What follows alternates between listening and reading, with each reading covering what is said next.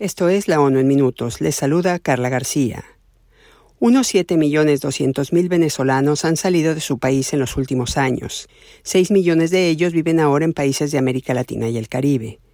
La Organización Internacional para las Migraciones, la OIM, y la Agencia de la ONU para los Refugiados, ACNUR, han trabajado arduamente asistiendo a esos colectivos y a las comunidades que los acogen, implementando iniciativas de regularización y documentación para que tengan acceso a servicios básicos. Esta labor no ha terminado y requiere de la solidaridad internacional, recordaron este martes los organismos de la ONU, urgiendo a la comunidad de donantes a aumentar el apoyo tanto para los refugiados y migrantes como para las poblaciones que los acogen. Las agencias de la ONU subrayaron que el mundo no debe olvidarse de los migrantes y refugiados venezolanos frente a las otras crisis humanitarias que existen con el propósito de colocar la causa de esos venezolanos en la agenda internacional y buscar fondos para continuar los trabajos de asistencia y protección, la OIM y ACNUR copatrocinarán con el gobierno canadiense y la Unión Europea una conferencia internacional de alto nivel que tendrá lugar en Bruselas esta semana. En vísperas de la conferencia, la OIM divulgó un informe que argumenta que la falta de apoyo temprano para la integración puede provocar en los migrantes venezolanos disparidades socioeconómicas e influir negativamente en las generaciones futuras.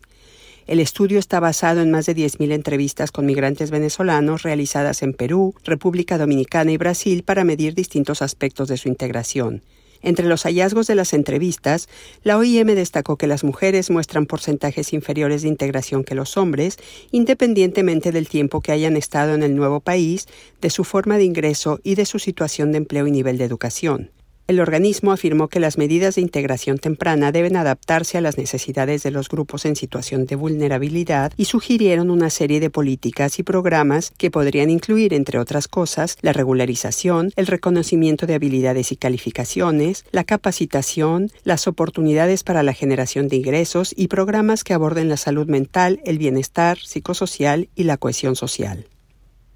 Como consecuencia de 12 años de conflicto armado y el reciente terremoto, actualmente más de 12 millones de personas, o la mitad de la población, padecen inseguridad alimentaria en Siria, y 2.900.000 corren el riesgo de sufrir hambre, en tanto que la desnutrición aumenta y las tasas de retraso del crecimiento y desnutrición materna alcanzan niveles nunca vistos, alertó el Programa Mundial de Alimentos, el PMA.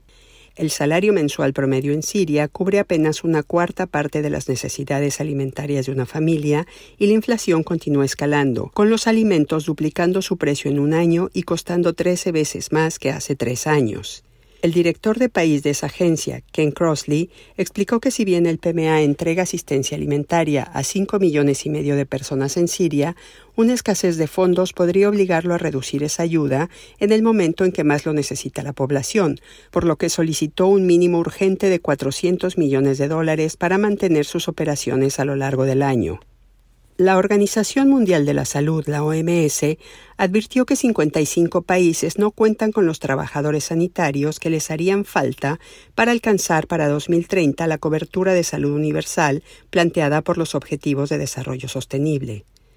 La pandemia de COVID-19 y las interrupciones que ésta generó en los servicios de sanidad dieron lugar a una demanda internacional de trabajadores del sector, impulsando la migración de estos hacia mercados con mejores salarios y dejando a sus países de origen en una situación más vulnerable.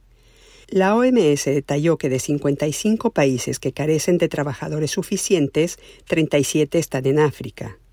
La agencia de la ONU recalcó que los trabajadores de la salud son la columna vertebral de todos los sistemas de sanidad y llamó a todos los países a respetar las salvaguardias y el apoyo a la fuerza laboral sanitaria, que no prohíbe la contratación internacional, pero recomienda que los acuerdos de migración de trabajadores sanitarios sean de gobierno a gobierno y tengan en consideración los beneficios del sistema de salud de arreglo, tanto para los países de origen como para los de destino.